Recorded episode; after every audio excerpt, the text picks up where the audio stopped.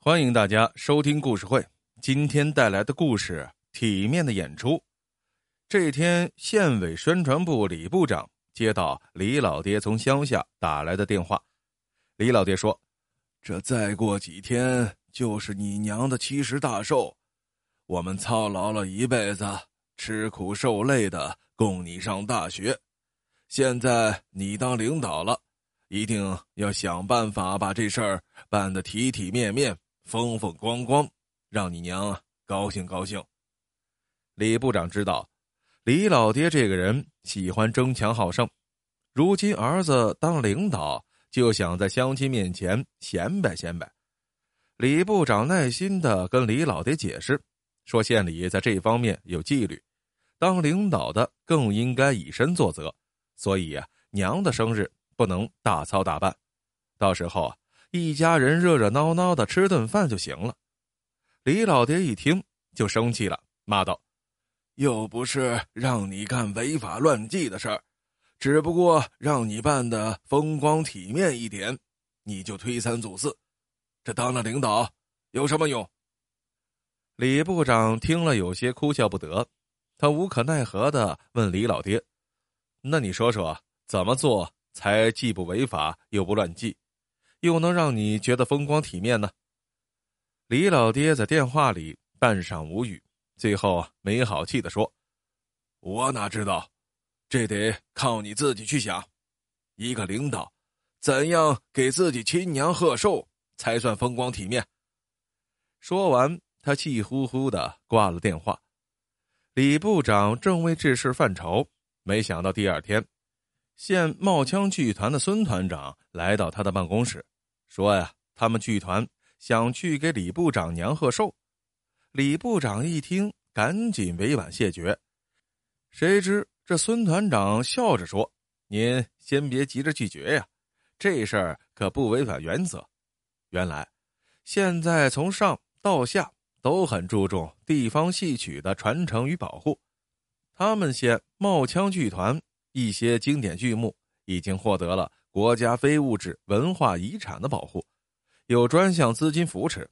为了做好冒腔剧种的深入推广和宣传工作，他们剧团需要定期举办送文化下乡活动，到乡村为老百姓们免费演出。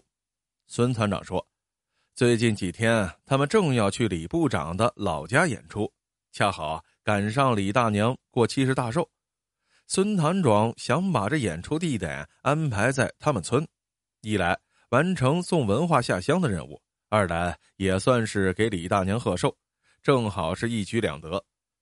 李部长一听也是有点心动，娘最喜欢听冒腔了，而他们家门口就是一大片空地，正好适合搭台子。他想了想，觉得这事儿可行。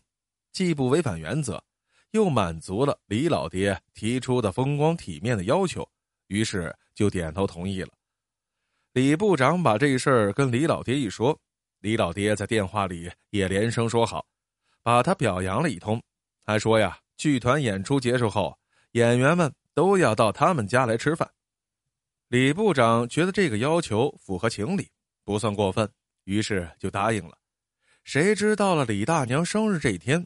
李部长刚开车赶回老家，就接到县纪委打来电话，说有人实名举报他利用职权安排剧团演出来为李大娘贺寿。李部长一听就愣住了，赶紧说明情况：剧团不是特意为李大娘贺寿的，而是送文化下乡的演出。纪委的人了解完情况后，说需要和举报人沟通一下。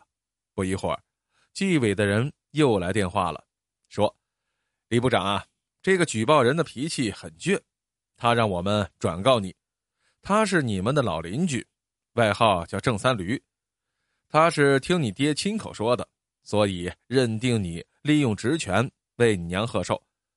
他说，如果你不停止演出的话，他就继续往上举报。李部长，你看你们之间是不是有什么误会？这如果不解释清楚。”他真要继续举报的话，那对你可影响不好啊！李部长一听就暗暗叫苦，这个郑三驴是他家老邻居，他们老家说谁倔脾气，都是用倔的像头驴来形容。可老郑的脾气倔的是三头驴都比不了，所以人送外号“郑三驴”。这个郑三驴和李老爹平时是针尖对麦芒，互不相让，一见面就掐。不用问，肯定是李老爹又跟他炫耀，把他给惹急了。现在这当务之急是跟郑三驴解释清楚，让他知道剧团来演出是完成送文化下乡的任务。不是特意来贺寿的，于是李部长来到郑三驴家，耗费口舌解释了半天，结果却是瞎子点灯，白费蜡呀！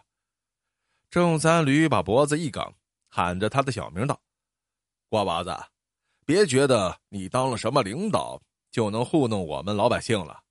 那天你爹可是当着村里老少爷们儿亲口说的，我的天！”那唾沫星子喷了我一脸，尾巴都快翘到天上去了。咋地？他炫耀完了，现在我一举报你们，又想改口，糊弄鬼呢？一番话说的李部长是哑口无言。为了不引起误会，李部长只得通知孙团长，别在他们家门口搭台子了，去别的村演出吧。李老爹一下子急了：“不演了！